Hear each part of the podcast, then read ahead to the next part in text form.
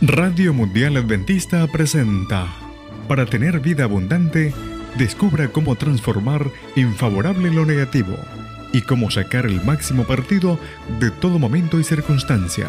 Aprenda a pensar en positivo nos enseñará a ir subiendo con paso firme peldaño tras peldaño por la escalera de la auténtica felicidad. Con Marienmi Vallejo.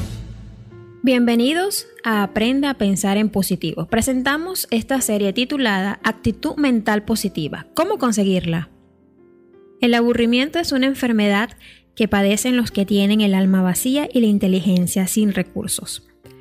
El tema de hoy se titula El estancamiento y la rutina. Con sus ochenta y pico años de edad, don Juan estaba plantando un pequeño duraznero en el fondo de su casa y el vecino que lo observaba le preguntó si alguna vez esperaba comer los frutos de ese árbol.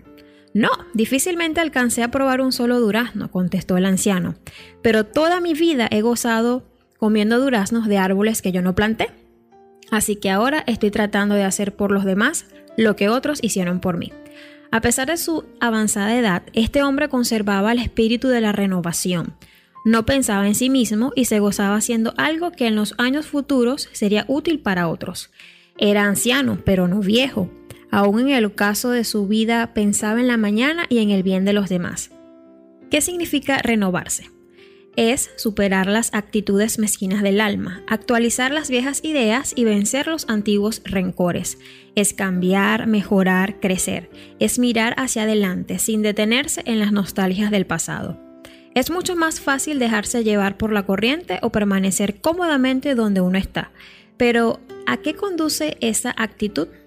En cambio, la actitud de la renovación estimula el espíritu de lucha y hasta es terapia para el corazón quebrantado. Amigo, amiga, anímate a renovarte cada día. Si te estancas, te enfermas de rutina. Si vives en la rutina, todo se te vuelve deslúcido y monótono.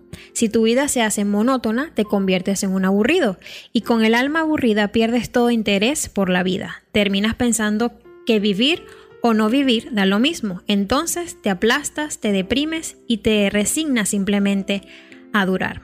Hablemos del el aburrimiento. En el corazón de Cataluña, región noroeste de España, el Turó de Aijón, de poco más de 1700 metros de altitud, es el pico más alto del macizo del Montseny. En su cima hay un observatorio meteorológico que fue creado en 1880.